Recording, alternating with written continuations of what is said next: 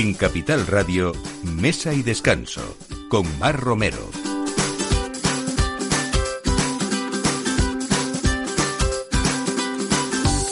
Buenos días, un sábado más que les ponemos la mesa después de haber pasado esas cenas y comidas importantes como la de Nochebuena y Navidad.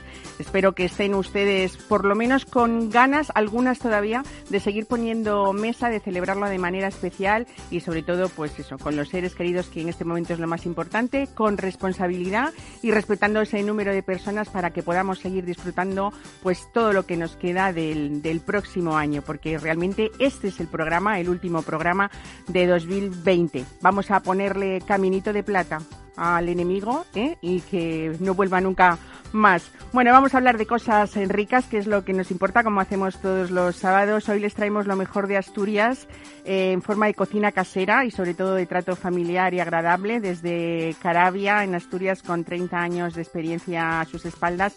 Paco Fernández Ampudia está en la capital eh, compartiendo con nosotros los mejores sabores asturianos de esa cocina, como les digo, casera, con el que vamos a hablar hoy. Ya tenemos en la mesa además eh, aromas estupendos de una tortilla de compango, o sea que vamos a explicarles cómo se hacen esas cosas tan ricas con ese cariño y con esa tradición, desde luego que como les digo, llevamos disfrutando en Madrid ya hace tiempo, ¿no?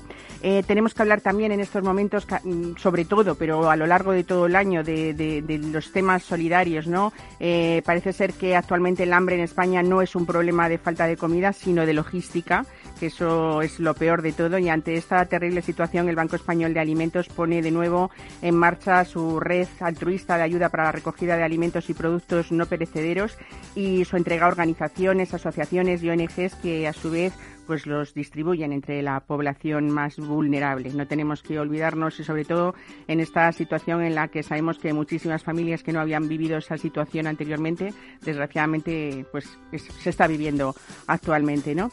Y vamos a hablar de paisaje también, de paisaje a través del vino, como lo hacemos siempre, y viajando esta vez a la Sierra de Cantabria eh, al norte la Sierra de la Damanda, al sur el río Ebro. ¿Se imaginan ustedes todo ese paisaje que nos trae hoy Marco Rivas, embajador de la familia Martínez Bujanda, que es una de las históricas familias bodegueras de Rioja y la única bodega de Rioja también asociada a grandes pagos de España. Vamos a conocer de su mano hoy pues unos de sus vinos más emblemáticos e incluso alguna primicia también. Y bueno, aunque es día 26, tenemos que poner el punto dulce. Vamos a hablar pues eh, con una empresa que acaba de cumplir nada menos que 130 años dedicada a la fabricación artesanal del auténtico y genuino mazapán que se hace en la ciudad de Toledo. Mazapanes Barroso Hoy nos trae esas obras de arte elaboradas por maestros artesanos que siguen el legado familiar desde 1890 y que podemos comprar visitándoles o sobre todo pues en esa tienda online que como muchas empresas en estos momentos nos han facilitado bastante la vida. Así que todo esto a partir de ahora en Mesa de Descanso con este equipo, Alberto Coca en la realización y Ana de Tono en la producción. Bienvenidos.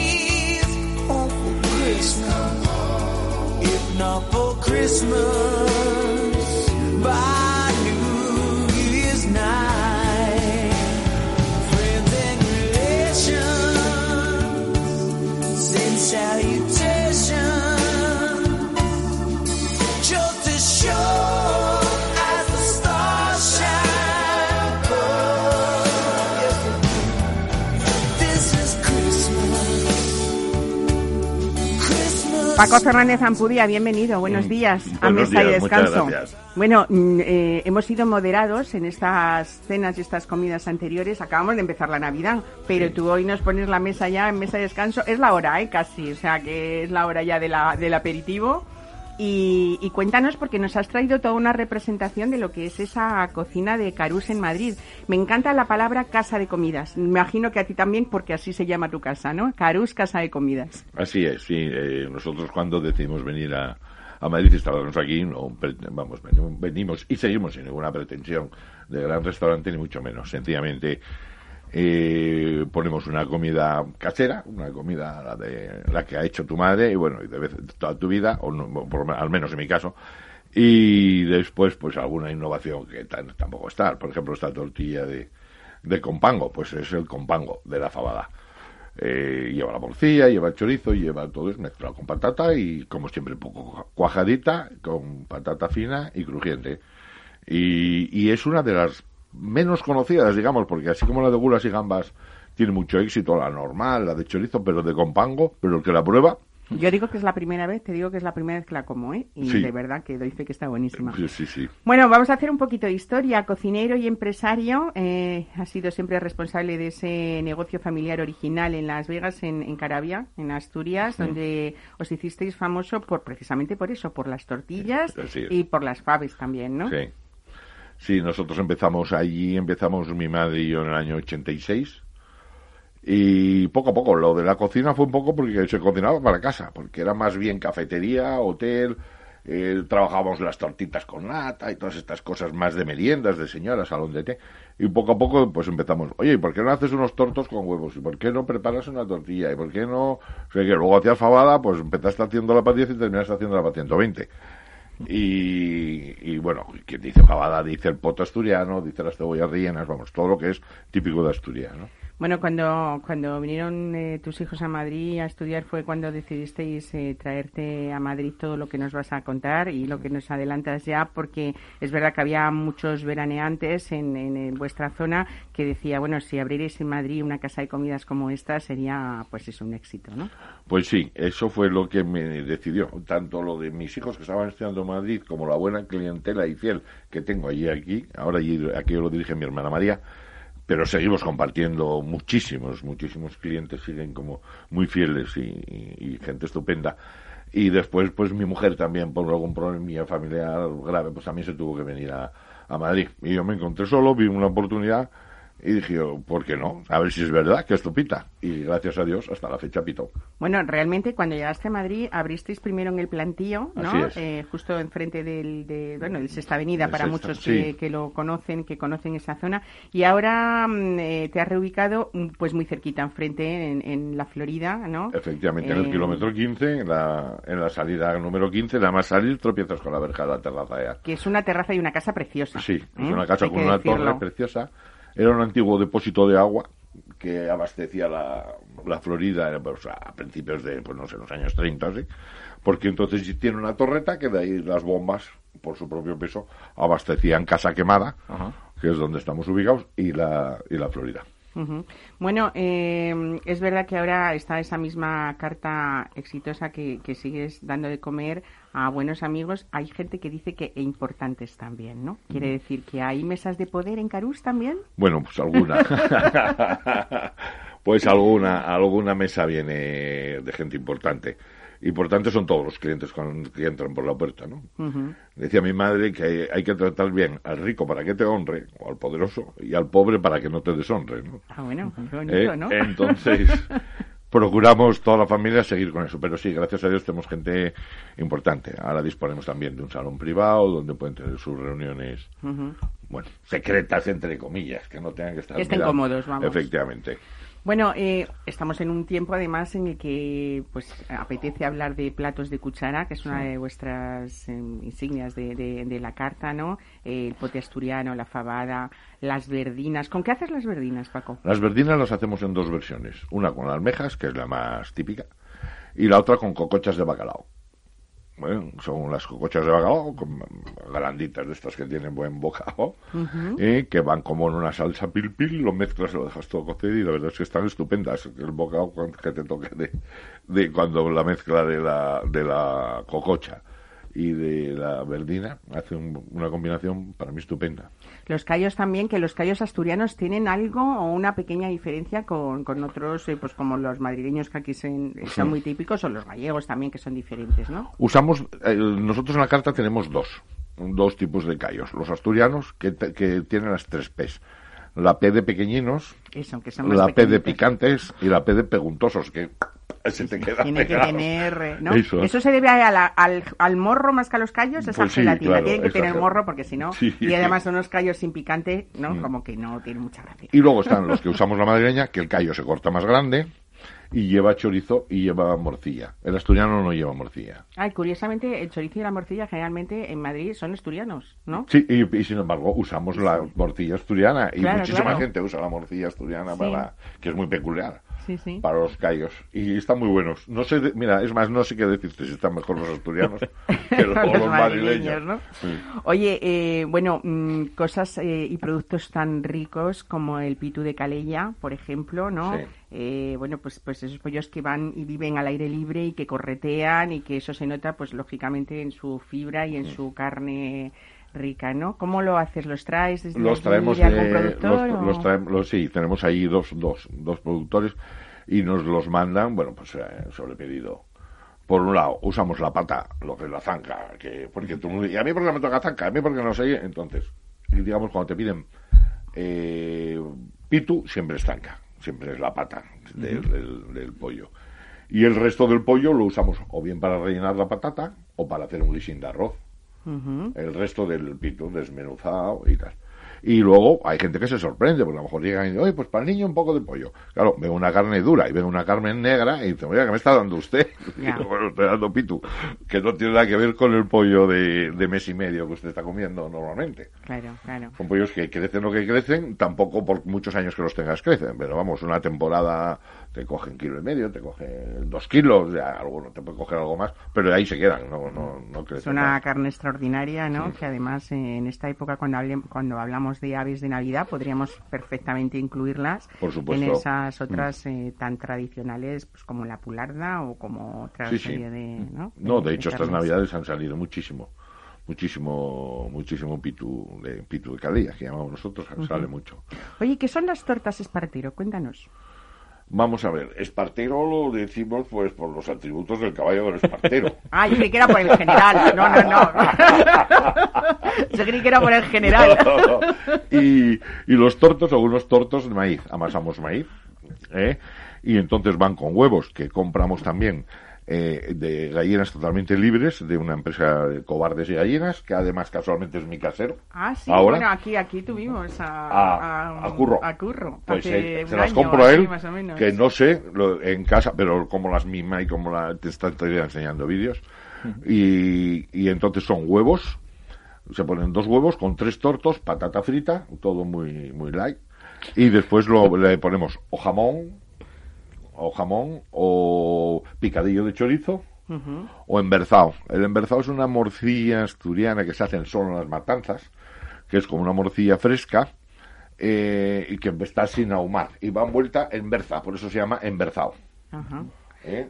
Muy tierna y tal, y la fríes. Entonces esos son los, los huevos espartero. Bueno, veo que quien esté pensando en aligerar sus calorías en esta época, que se olvide. Además, aprovechense ya, porque total es Navidad, ¿no? al fin y al cabo, ya, cuando llegue el año que viene, veremos a ver qué hacemos. Ah, ya queda poco, además. ya queda poco, afortunadamente.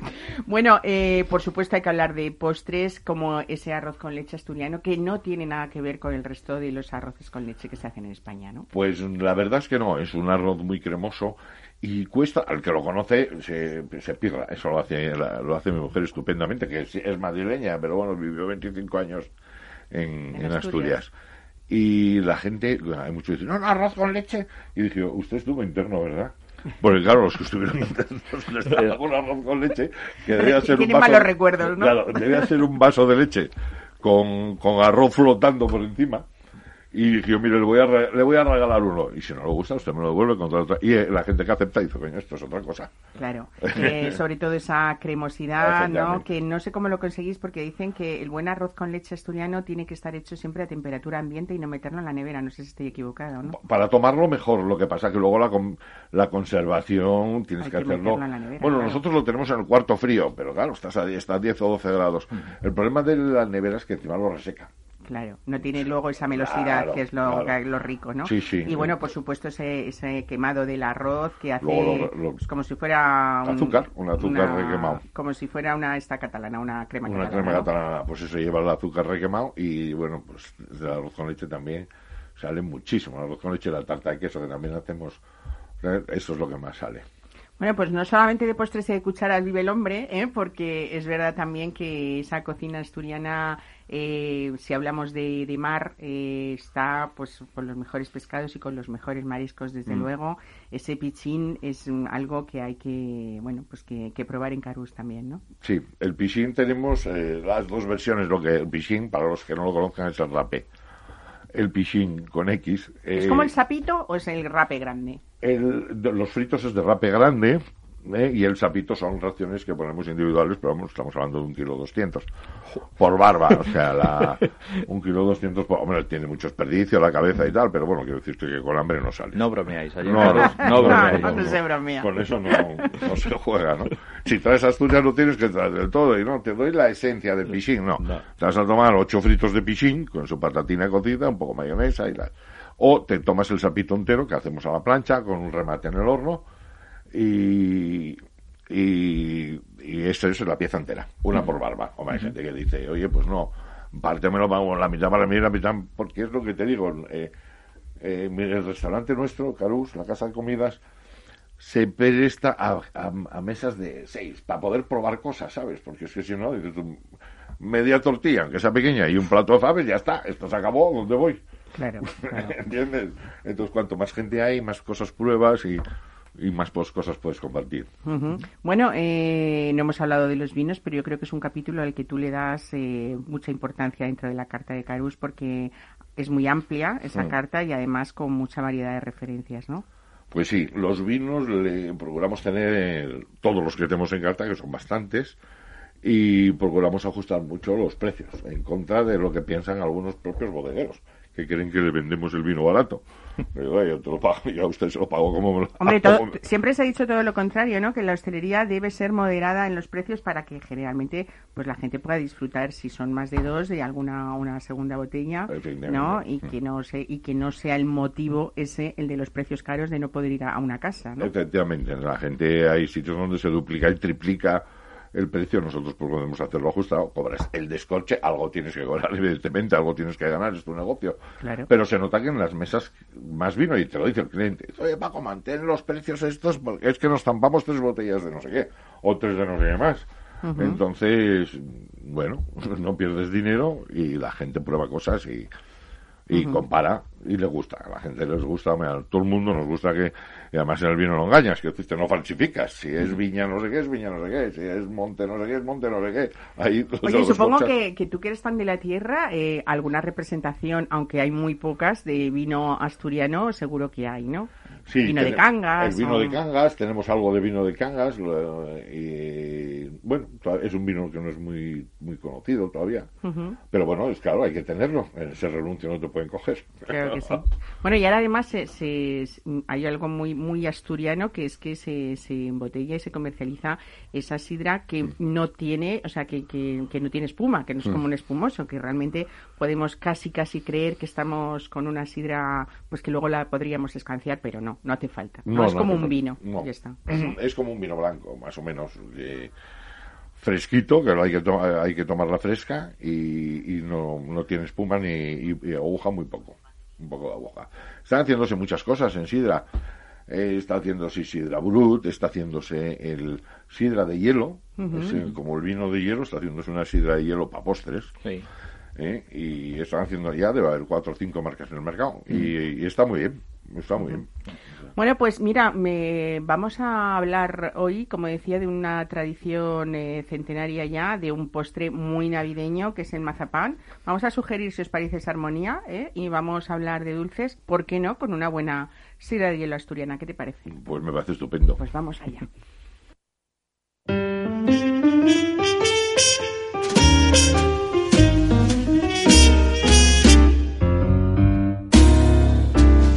Christmas is children who just can't get a thing.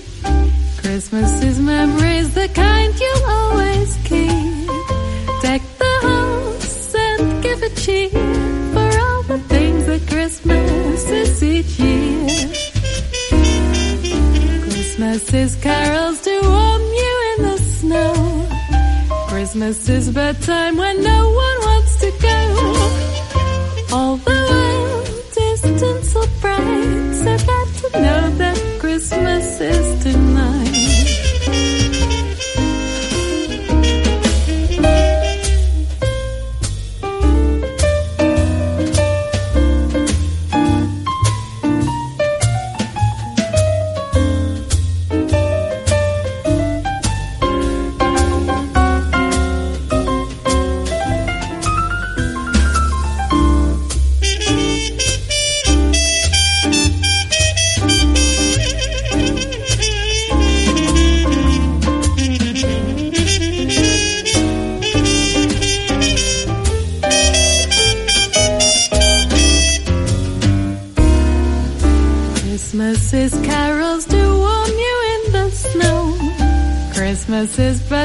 Barroso es eh, el propietario de esta empresa centenaria, cuarta generación ya de la misma familia que desde 1976 eh, él, José Barroso, fue quien asumió su, su actividad aquí.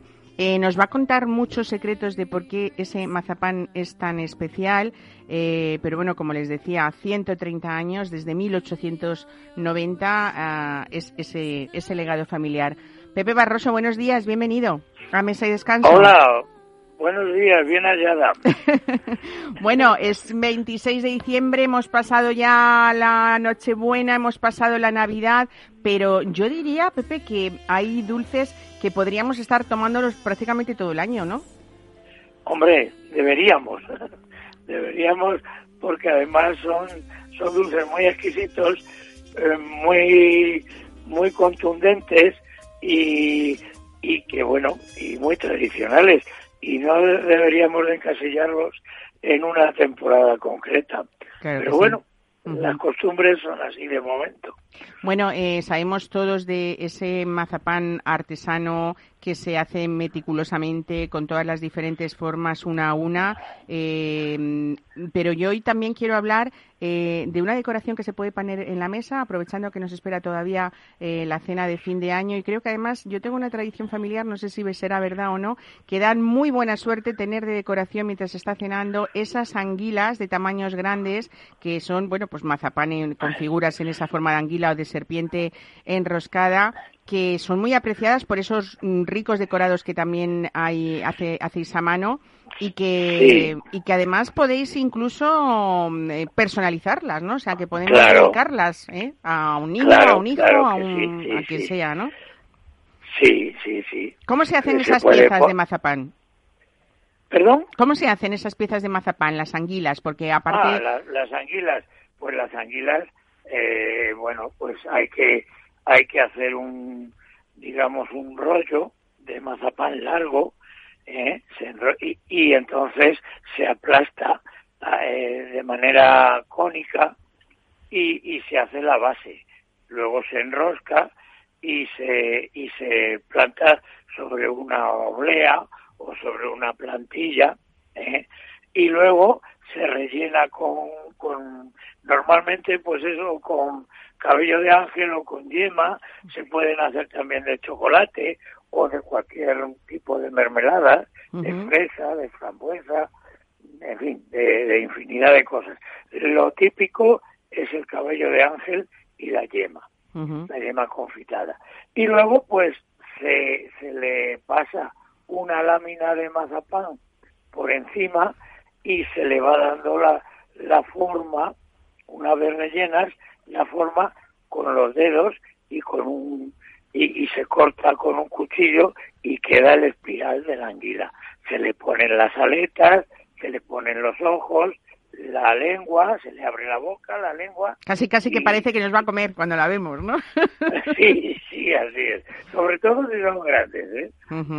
sí. Bueno. Sí. Y luego, luego pues se cuecen y, y a decorarlas. Se decoran, que para eso hay, sí hay que, hay que ser un poco artista uh -huh. y tener mucha, mucha soltura en el, porque bueno, se decoran con grasa real y luego se les guarnece to todos los huecos con frutas confitadas, con frutas escarchadas o frutas glaseadas de diferentes tipos. Uh -huh. Eso eso ya queda la anguila terminada para presentarla en la mesa. Bueno, yo creo que es una bonita decoración, como digo, para estar sí, en el centro de la sí, mesa en sí, estos días. Bueno, para vosotros las realmente... Anguilas, sí.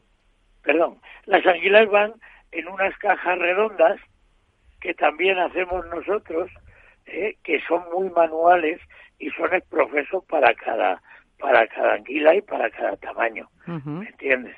Y, y, hay mucha gente que las guarda, las, la, guarda porque antiguamente sobre todo las usaban luego de costureros. Claro. Las bueno, ahora que estamos con esas modas vintage en muchos de las eh, pues de los packaging de las firmas, ¿no? y tal, que creo que es algo pues muy bonito también de, de guardar sí, y volverlo sí, a hacer sí. como como nuestras abuelas.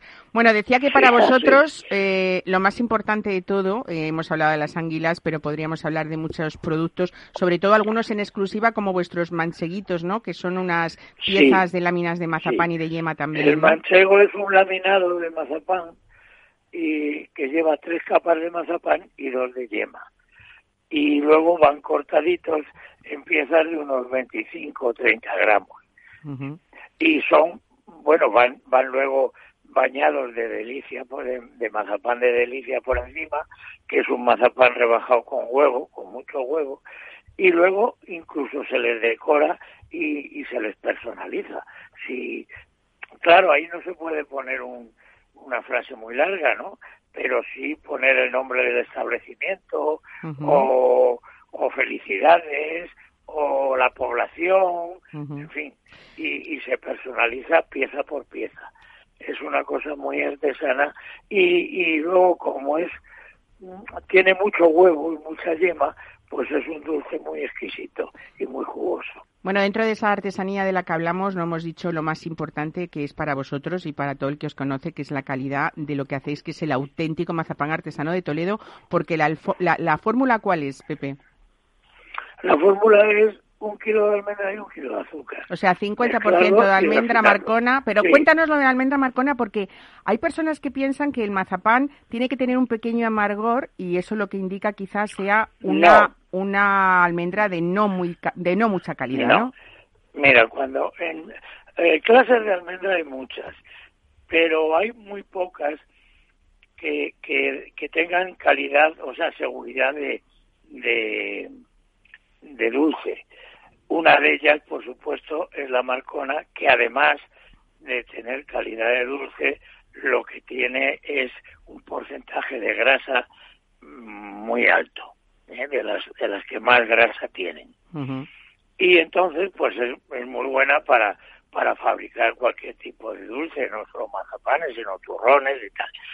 En el mazapán se pueden utilizar otro tipo de almendras, por supuesto, pero uh, últimamente eh, no hay más que Marcona y otra y lo que llaman Valencia comuna.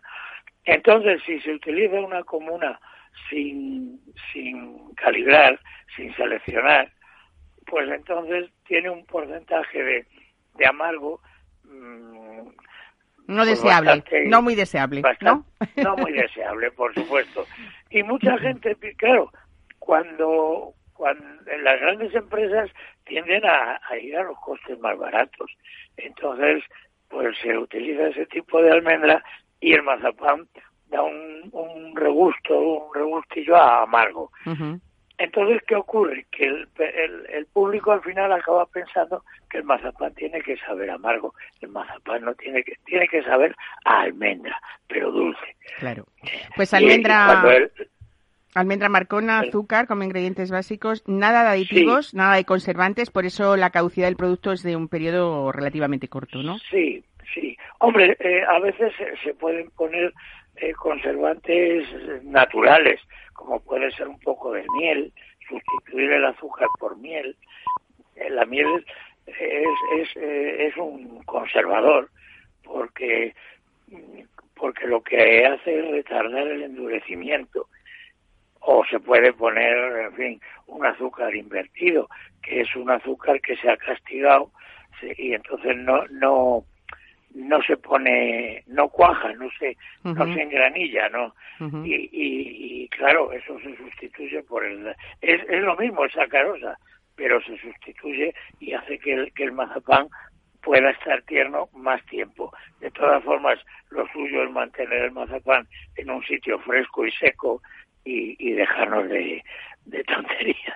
Bueno, y además otra de las cosas muy importantes dentro de eh, pues maestros artesanos como, como tú y que se diferencian o os diferenciáis unos de otros es eh, toda esa sabiduría, esa sabiduría de siglos, en tu caso pues desde el siglo XIX que no ha cambiado, como decíamos, no habéis cambiado eh, los sí. propietarios, sois la misma familia. El refinado, el refinado es algo que le da una textura diferente dependiendo de cómo se haga, ¿no? Sí, sí. Es, el refinado es muy importante y es una de las, de, de las partes de fabricación. Si tú refinas bien, hombre, y el ingrediente es bueno, mmm, da por seguro que, que, vas a tener un buen producto. Uh -huh. Ahora, refinar, hay que saber refinar todo lo que se pueda, o sea, que no se mastique el azúcar y que quede una masa compacta. Y al mismo tiempo que no quede chiclosa, ¿eh? y, y, al mismo, y, y, y, que, y que no, que cuando tú la doblas, la pasta de mazapán no se rompa, ¿no? Entonces, pero también, no por mucho refinar, puedes, puedes llegar a extrusionar de, demasiado la, la, pasta de mazapán uh -huh. y, y, sacarle la grasa, claro. con lo cual le estás dejando sin calidad. Bueno, qué bien nos explicas, Pepe Barroso, cómo se nota que no solamente eres un maestro artesano, sino que te has dedicado toda tu vida. Yo ya te, te, imagino correteando de pequeño, ¿no? Por el obrador, que seguro que sí, lo hacías así, sí, ¿no? Claro. De pequeño, de pequeño, mis padres me mandaban a casa y yo me bajaba corriendo y siempre andaba por allí. Eh, un día me caí, esto es una anécdota, me caí en un perol de, de, relleno, de, del relleno de las anguilas, de, que entonces se hacía con calabaza eh, y, confitada, y un perol enorme, enorme, que, que antes eran de cobre y se ponían en las lumbres a cocer, pues me caí de espaldas y pero bueno, gracias a Dios no me pasó nada. Y no se te quitaron las ganas de seguir yendo al obrador, que es lo más importante, ¿no? No, no, no, no. Salí corriendo por si encima me pegaban. por si encima me, me cayó una bronca buena. Bueno, no, pues... Lo que, eh... lo que ocurrió es que se asustaron, pero vamos, bien. Uh -huh. Eh, no solamente pues, en España, actualmente vendéis también, eh, exportáis a México, a Alemania, a Francia, sí. creo que próximamente a Japón, ¿no?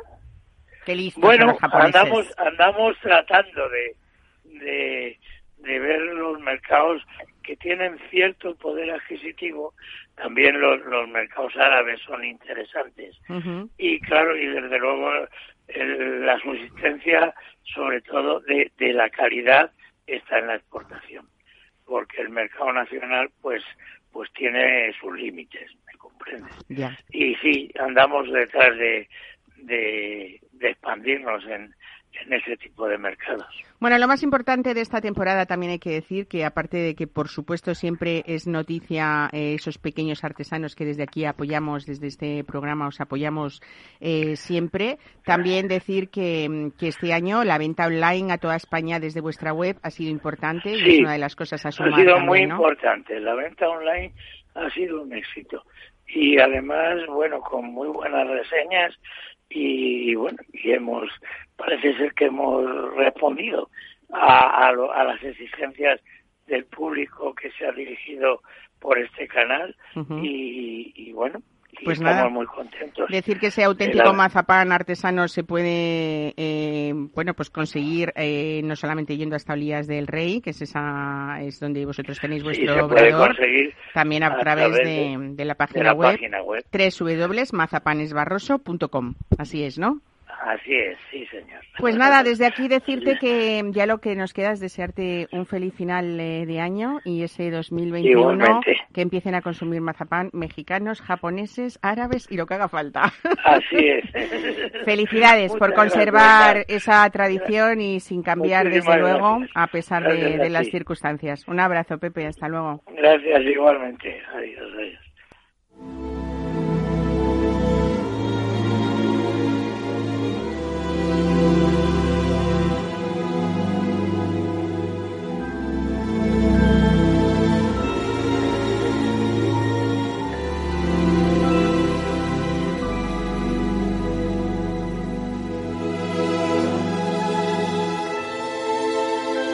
Chestnuts roasting on an open fire. Jack Frost nipping at your nose.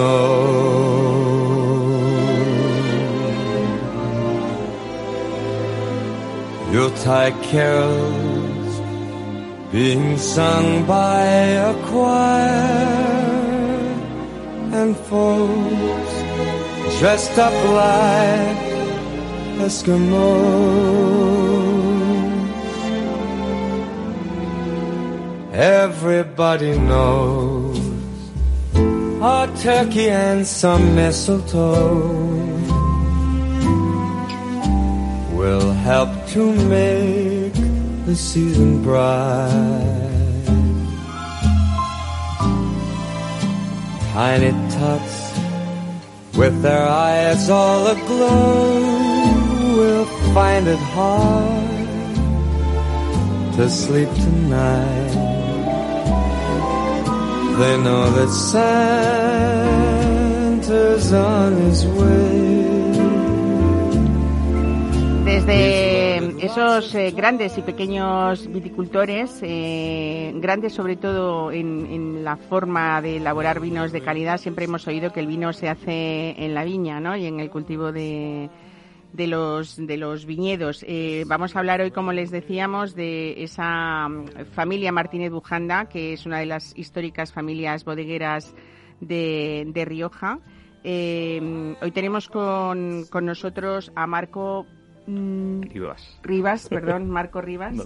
Eh, eh, Marco, eres el eh, ambasador, embajador de, de Martínez Bujanda y hoy, mm, bueno, hablamos de, de ese paisaje, por supuesto, que siempre lo, cuando vemos una botella tenemos que contar muchas veces qué hay detrás de todo ello y por qué hay vinos especiales y otros no lo son, ¿no? Sí. Bueno, efectivamente, muchas gracias, eh, Mar, por, por la invitación primero. Eh, no ha podido estar aquí nadie de la familia Martínez Bujanda en estas fechas. Estamos en fechas complicadas, Está, ¿eh? en el Logroño y bueno, pues vendrán y, y ya te agradecemos desde aquí esta, esta invitación. Como bien dices, el vino al final siempre decimos que es paisaje y cuando ves tú las botellas, aquí cuando hemos abierto esta botella de, de Petra en este caso, tú lo has dicho, y dices, "Jo, qué bonita la, la, la presentación. Ese es el paisaje. Nosotros es ese, ese pedrusco que tenemos. Nuestra finca en Rioja está en un meandro del río Ebro, eh, con tres terrazas, 78 hectáreas. Y, la verdad es que eso lo refleja muy bien. Es eh, cuando se ha ido el río, antes estaba encima de la viña, ahora ha desaparecido, nos rodea, nos abraza de alguna manera. Y, lo que queda es ese, ese pedrusco esa piedra redonda muy, muy típica de algunas partes de La Rioja, sobre todo al lado eh, del río Ebro, que es el que baña todo, y, y eso es lo que representamos. Al final eso es, es parte de nuestro vino. Marco, nos has traído hoy precisamente lo que dices Petra de Valpiedra, que es una de las estrellas de, de vuestra bodega, ¿no? Sí. Esa bodega familiar. Eh, ha sido, mm, yo creo que mm, eh, sorprendente. Eh, la- lo hacíais, o sea, presentabais este vino precisamente en todo ese inicio de, de la pandemia y algunos pues teníamos que ver pues eh, a través de nuestro ordenador a Lauren Rosillo, que es el enólogo, bueno, explicándonos un poco por qué es un vino eh, tan especial, pero sobre todo yo creo que es porque mm, transmite muy bien esa, esos valores que, que, que es, que es el grupo bodeguero vuestro, Sí. ¿no? En este caso, Petra eh, es la segunda añada. Se sacó justo la segunda añada pues en pleno inicio de la pandemia, todos en casa, desgraciadamente. Pero bueno, al final muchas el vino no espera. Nosotros le tenemos que estar, pues está durmiendo en la bodega hasta el momento perfecto para Hablamos salir. de la añada 2017, Eso ¿no? es, perfecto. Sí, la añada anterior, la 2016, fue la primera vez que se sacó Petra. Eh, tiene historia, como, como bien decías, es- son tres hectáreas apenas que, estaban de Cabernet Sauvignon y, y Lauren, pues viendo la trayectoria, ya lleva con nosotros, con la familia Martínez Dujanda, bastantes años trabajando, no le aportaba la Cabernet Sauvignon, todos los años no era igual. Esto fue una uva que se trajo de, de Francia y empezamos a hacer y se hicieron muchas pruebas en Rioja. Aportó mucho, porque además los franceses nos, nos dieron muchísimo conocimiento eh, después de la filoxera. Y, y luego, pues en Rioja se, se, plantó en muchos sitios. En algunos funciona fantásticamente y en otros, pues no tanto. Y esto era el caso que nosotros teníamos esas tres hectáreas y Lauren no estaba contento del resultado que, que llevaba año tras año. Unos años salía muy bien y otros años no tanto. Entonces eh, dijo, bueno, aquí en La Rioja lo que se hacía hace 80 años había más garnacha que tempranillos, sorprendentemente. Y dijo, ¿y por qué no cogemos una garnacha que sea muy antigua y hacemos un reinjerto? Y ahora, pues afortunadamente con la tecnología que, que tenemos, pero luego al final es una cosa muy básica, se parte casi a la, a la altura, pues un palmo más arriba del suelo aproximadamente. Bueno, técnicamente Lauren lo sabe perfectamente, se trae eh, materia prima de garnacha centenaria y se injerta. Entonces lo que era Cabernet Sauvignon se aprovecha esa raíz que tiene más de 30 años y se injerta eh, en una garnacha. Entonces durante dos años siguen saliendo, en ocasiones sale pues un brazo de Cabernet Sauvignon y otro brazo te sale de garnacha. Cuando ya pasan dos años vemos que se estabiliza y el tercer año aproximadamente, pues Lauren considera que esto se, se puede cosechar y vamos a hacer una prueba. Es el único vino que fermentamos en depósito de hormigón son, es un depósito que es como se hacía también hace tanto tiempo, hace muchísimos años, pues La Rioja tenía depósitos de hormigón que conservan muy bien la temperatura. Es un depósito que lógicamente no, no es muy grande, solo metemos este vino, no se filtra, se mete pues un atillo de, de, de, de madera seca, que es con lo que se hace de sarmiento, y eso es el único filtro que tiene. Entonces es un vino muy natural, garnacha 100% y, y muy especial para nosotros. Bueno, es un vino del que habéis hecho una producción pues muy pequeña, unas- un poco más de 4.000 botellas, no llega a 5.000, ¿no? Eh, y es verdad que, mm, que, bueno, pues, pues que es un vino que, es- que tiene mucha estructura y supongo que está pensado porque tiene también eh, mucho potencial de guarda, ¿no? O sea, Sí. que vamos a poder disfrutar sí, este sí. dice- 2017. Bueno, afortunadamente ya lo estáis, lo estáis probando y veis que se puede disfrutar desde ya, porque la garnacha lo que le aporta, la- le aporta es eso, es mucha fruta. eh, no es un muy vino- buena acidez también, buena que le hace un vino no- muy fresco, ¿no? No se hace pesado en ningún momento, pero esa acidez lo que, lo que le va a permitir es que, que se permita esos años, esa evolución que puede, que va a tener de hecho en la botella y vaya cambiando. Al final los vinos, dices, van a mejorar, van, van a cambiar y se van a convertir en otra cosa, pero que realmente le vas a aportar. Ahora mismo tiene muchísima frescura, estructura, y esto luego, pues con, al cabo de 10 años, se habrá transformado en otra cosa.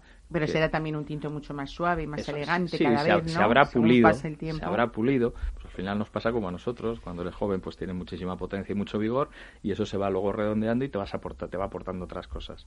Y en este caso, pero desde este momento, pues cuando lo estábamos probando al principio, oye, pues ya te aporta y dices, se, se está disfrutando. Y además con esta tortilla que nos ha traído Bueno, eh, Paco, Yo- yo estaba pensando, digo, fíjate, en plenas navidades que estamos, a mí este, este Petra de Valpiedra 2017 se me ocurre, por ejemplo, tomarlo con un buen pavo, con un faisán, pero hay guisos también de los, eh, no sé, ¿qué se te ocurre? Bueno, pues no sé, este vino con cualquier cosa. Cuando un vino es bueno da igual, ¿no? bueno. Fíjate que estamos tomándolo de aperitivo con esta tortilla estupenda, eso, ¿eh? De por con eso, pango pues, y eh, está, sí, y está sí. buenísimo, ¿no? Pues este vino acompañaría perfectamente a un pitu y luego tenemos Un una carne. calella, un claro pito que de calella, sí, como hemos y tenemos una carne también que nos trae un, un solo proveedor que hace el- todas las mezclas cuando, pues por temporada no puedes el campo no da hierba, pues hay que ayudar a los, a los animales, pero él no compra nada, hace su mezcla de sus plantaciones y tal. Y esto también con un buen tibón o con un buen chuletón. Sí, sí, sí. Esto. Fantástico. Y Sí, luego sí, sí. tengo un queso de cabrales. este Eso tiene que ser Bueno, me este llegó ayer otro ¿no? porque son con cuentagotas. Sí. ¿eh? Y está al precio que no te, no te, no sé, pero es que merece la pena. Y tú, es que y lo tú sacas- seguro que buscas también pequeños productores Claro, esas cosas, sí, sí, ¿no? te- le quedaban dos y dije, esos son míos. Ajá. Y los tengo como oro en paño, porque además untan, o o sea, untan como si fuera mantequilla, pero caliente. Sí, sí, sí. sí. Y, y están recién salidos de la, de la nevera. Y esto con el tinto este, vamos. Sí, sí, sí. Yo tengo no, que probar sí que abres la otra botella. Sí Ay, que abres claro, la claro. Oye, ábreme otra porque no sé si acabar el vino o acabar el queso. Eso. Hay que probar ese queso ¿eh? cuando, cuando vayamos a Carus. Bueno, eh, Marco, es verdad también, eh, aunque es época en la que estamos intentando, todos hemos intentado, creo, y seguimos haciéndolo, tener unas navidades más caseras que en otras ocasiones, eh, con menos gente, viajando solo lo imprescindible, eh, pero en- es inevitable que pensemos en, a- en alguna mejora en el 2021 y, y queramos, eh, bueno, pues, pues mm, visitar sobre todo eh, lugares pues como, como vuestra bodega, que además, hablando de no turismo, eh, hay muchos premios que, que contar. Por ejemplo, ha tenido una mención como mejor rincón enoturístico en los, cuarto, en los cuatro, cua- cuartos premios de, de enoturismo que otorga ACEBIN. En, en 2018 fue este premio y algunos premios extraordinarios también. eh, pues como, como los ves eh, de turismo vitivinícola, ¿no? O sea, Sí, la bodega, bueno, todas nuestras bodegas están adaptadas para las visitas de, público y demás, porque, porque siempre ya de hecho es, es un recurso. Al final ir a, a visitar una bodega eh, es ir a disfrutar y, y pruebas los vinos y, y los vas a entender mucho mejor. Pero en este caso, sobre todo en la de Rioja, eh, haces un recorrido con jeep. Bueno, te, adaptamos a lo que necesites. Hay para reuniones de empresa, pero vas con la familia y quieres hacer, pues lógicamente la cata, que te lo van a ofrecer en muchos sitios, pero visitar el viñedo, que nosotros lo tenemos con una especie de chateau francés, porque el viñedo rodea a la bodega. O sea, eh, lo, lo más lejano desde, desde la bodega estamos a un kilómetro y es porque nos está rodeando estas 78 hectáreas. Y es una, es una maravilla, es un paisaje. Ahí se grabó una serie de televisión bastante famosa aquí en España, Gran Reserva, y era una de las casas de la familia. la. Bueno, además es que esa poca distancia, ese chateau, como tú Sí. dices, ha sido quizá uno de los motivos también de por qué Finca Valpiedra es una o la única bodega de Rioja asociada a grandes pagos de España, pues uno de los grandes Sí. requisitos que sea, ¿no? Es un paraje, no podemos comprar nada de uva, lógicamente, toda la, todo lo que se produce dentro de la bodega es, es directamente de, de nuestra propiedad y encima no, no está muy lejos, tienes que tener unos controles de calidad un poquito mayores y luego tienes que tener algo que te distinga de, del resto de bodegas de Rioja para que poder estar incluido en, en grandes pagos de España. Bueno, pues vamos a hacer una pausa, si os parece, para hablar de solidaridad, que también toca en este último sábado de- del año. Y luego quiero que me quede un poquito de tiempo porque me tienes que contar una primicia. A mí me encanta eh, que se cuenten en mesa de descanso cosas que no se han contado todavía. Sí, ¿eh? Así que Muy vamos bien. a hablar de solidaridad.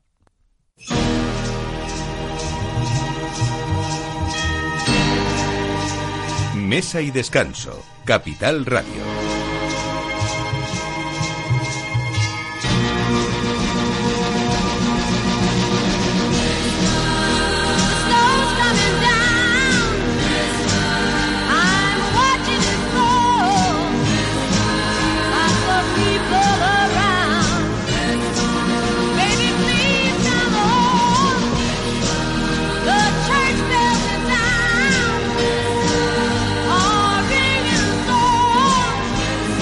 Decíamos al principio del programa que el hambre en España desgraciadamente no es solamente un problema de falta de comida, sino también de logística y BEA, el Banco Español de Alimentos, está llevando comida a todas las casas que, lo necesiten. La iniciativa comenzó de forma espontánea durante el confinamiento y se ha formalizado pues con el fin de ayudar a hacer frente a esa situación de vulnerabilidad en, en la que la COVID-19 ha dejado pues eh, a muchas más familias todavía en esta situación eh, pues pues lamentable a veces, ¿no? Alejandro Luengo es el CEO de Marco Aldani y el impulsor de, de esta acción. Alejandro, buenos días. Bienvenido a Mesa y Descanso.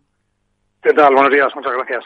Bueno, eh, habéis puesto en marcha esta red altruista de ayuda para la recogida de alimentos y productos no perecederos eh, que entregáis a organizaciones, a asociaciones, a, ONGs eh, y esa colaboración ha sido gracias a, a entidades eh, pues como, como, como tu empresa, como Marco Aldani, como la Fundación CEU o, Utopicus, ¿no? Que, habéis establecido muchos puntos de, de entrega de alimentos y, y productos, ¿no?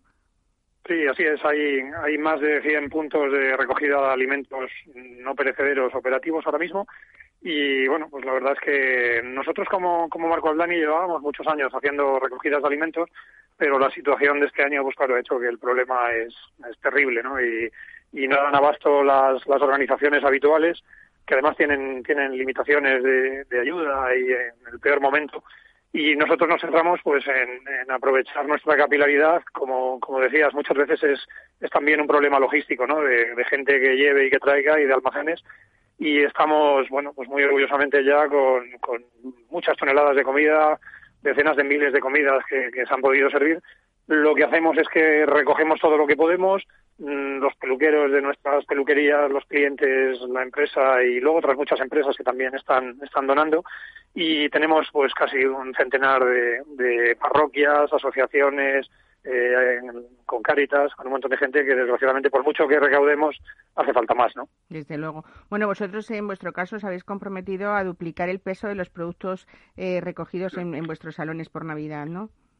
Sí, esa es, esa es un poco la, oferta tradicional en Navidad de, de, la cadena Marco Aldani, con todo lo que hacen todos los peluqueros y clientes, pero que insisto que este año es mucho más y, además estamos contactando porque parece que la iniciativa ha tenido mucho calado, la, gente quiere ayudar, ¿no? Y e incorporar otras muchas tiendas. A mí me preocupa especialmente que ahora parece que las fechas navideñas incitan más a la solidaridad, pero en cuanto pasen las Navidades eh, la gente va a seguir teniendo hambre, ¿no? Claro. Y ahí, desde luego, el Banco Español de Alimentos seguirá y ojalá que mucha gente se nos una y nos ayude a, a hacerlo grande. Bueno, las cifras son eh, terribles, pero hay que decirlo sobre todo para eso, para que cuando empiece ese 2000, cuando comience ese 2021, nosotros sigamos todos siendo conscientes, porque eh, hay un informe eh, que, que advierte que cuatro, casi cuatro millones y medio de personas se encuentran actualmente en situación de pobreza severa en nuestro país. Más de un millón y medio necesitan ayuda para comer y, como nos comentas, pues esas eh, llamadas colas del hambre crecen en, eh, con ese aumento de, de la marginalidad social. Eh, y solamente, fíjate, entre julio y agosto, según el informe de la Fundación Madrina, aumentaron en un 50%. Estamos hablando de este verano. Ha pasado ya prácticamente otro medio año más y la situación no tiene un panorama mejor, sino todo lo contrario, ¿no? Pues, pues mira, casualmente te estoy hablando desde una entrega que acabamos de hacer a la, Fundación Madrina, que también recogemos juguetes, ¿no? Y, bueno, pues hay, hay aquí casi 300 familias con los niños, pues por el tema de los juguetes, y estaba hablando con Conrado, el presidente de la Fundación Madrina, y aparte de los datos de ese informe, que, que son espeluznantes, lo que impresiona mucho es ver el perfil de esa gente que está pidiendo ayuda, ¿no? O sea, la gente tiende a pensar que estamos hablando de, de outsiders, de gente con problemas de drogas y, para nada, para nada. El perfil de gente que, que nos estamos encontrando son gente, pues bueno, pues que la situación le ha, le ha desbordado, empresarios, familias completamente normales. A mí me impresiona mucho gente que nos dice que, que ellos estaban ayudando y que ahora necesitan ayuda claro. la gente tradicionalmente donantes de Cáritas y de ayuda. Entonces, bueno, pues uh -huh. supongo que, que el ruido que, que, que, nos ayudáis también a hacer con esto es que la gente tome conciencia que, que cualquiera puede estar en estas colas del hambre. Claro que sí. Bueno, pues cualquiera también puede convertirse en voluntario, así que hay una página web que es bancoespañoldealimentos.es donde está el listado de todas las ubicaciones y también el formulario para, para convertirse en voluntario, cada uno de nosotros. Así que esperemos que ojalá no fuera tan necesario como, como lo está haciendo ahora. Alejandro Luengo, muchísimas gracias por estar hoy con nosotros y sobre todo, pues felicidades también por esa iniciativa que toda ayuda es poca. Muchas gracias y, y feliz Navidad. A vosotros un saludo. Feliz Hasta Navidad. Luego.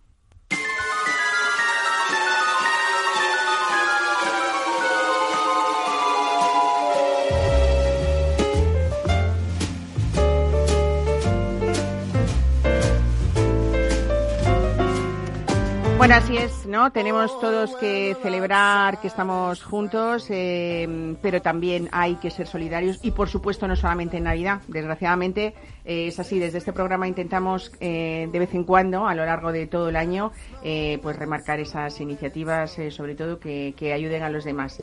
Así que desde aquí, pues una vez más, seamos solidarios todos y esperemos que esa situación acabe pronto, aunque es difícil. Vosotros imagino, Paco, tú como empresario y como empresario estelero, sois uno de los sectores también, igual que la, que la del vino, Marco, pues muy castigados. Estáis todos muy relacionados unos con otros. Al fin y al cabo estamos al final todos, todos relacionados y todos dependemos de todos, ¿no? Sin duda, Pero sin la duda. hostelería ha sido un sector muy castigado también, Sin duda ¿no? fue un sector, nosotros concretamente estuvimos, perdón, casi siete meses sin ingresar un duro, con veintitantas personas en un ERTE, eh, la familia y todos los gastos que hubo que pagar, porque Hacienda jijiji jajaja, pero llega.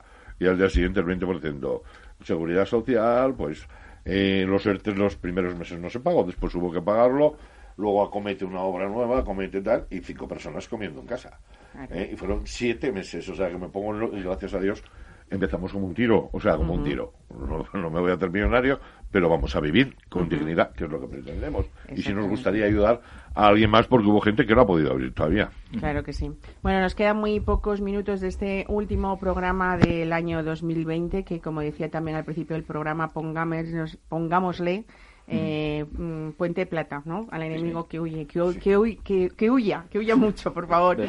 Eh, bueno, también hay que acabar con un eh, sentido y un comunicado de esperanza, ¿no? Que al fin y al cabo esto es la Navidad, de ganas de seguir viviendo y de ganas de seguir compartiendo. Yo te invito hoy, Marco, a que lo hagamos eh, pues con un vino muy especial también de la familia Martínez Bujanda, que todavía, por lo menos en Madrid, no está en el mercado y que ha sido también algo muy especial, ¿no? Sí, es una cosa que hay que decir bajito porque apenas habrá 100 botellas, una cosa así de 120 para Madrid, porque hemos sacado solo 1100 y, y antes de salir a la venta prácticamente 800 ya estaban vendidas en diferentes mercados o comprometidas. Un vino blanco, uva prefiloxérica, más de 120 años las viñas y como se plantaba antes, lo que te estaba diciendo era cuatro tipos de uva que se plantaron en, en apenas una hectárea, había muy poquito. Era, es el viñedo más bajo que tenemos y por eso la filoxera no la afectó. A ese terreno no, no le cuajó la filoxera, el bichito no, no pudo poner los huevos. Y, y entonces es lo único que queda de entonces. Y es algo. muy Es una vuelta un poco a esa Sí. tradición riojana de los vinos blancos, ¿no? Efectivamente, entiendo que eh, el actual propietario, lógicamente, eh, antes de que naciese ya estaba esa viña ahí, ya la trataron sus, sus antecesores, sus padres, sus abuelos, y bueno, pues eso es lo que nos queda ahora, 1100 botellas de un vino blanco muy exclusivo. Finca Valpiedra, Blanco Reserva 2016. O sea, sale ahora la añada 2016, dos años en barrica, dos años en botella, y ya te digo que esperemos que la próxima que estemos aquí ya, pues la primera semana de enero. Pues nada, con ese Finca Valpiedra Reserva Blanco 2016, eh, brindo con vosotros, con este equipo, Alberto Coca en la realización, Ana de Toro en la producción, todo ese equipo eh, de Capital Radio, al que también le deseamos eh, larga vida, un 2021 mejor para todos y a ustedes les espero justo, justo el año que viene, que será dentro de siete días, el próximo sábado 2 de enero. Disfruten y despidan el año como nos merecemos todos y como ustedes se merecen. Gracias por escucharnos. Muchas gracias. Muchas gracias.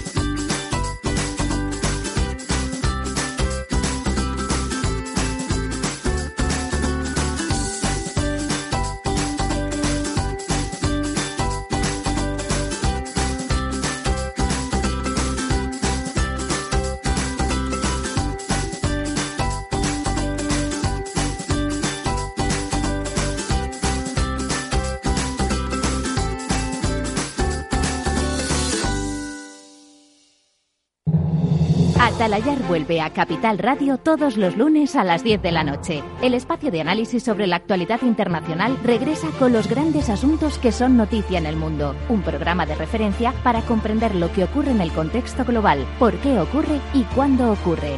Atalayar en Capital Radio con Víctor Arribas. Los lunes a las 10 de la noche.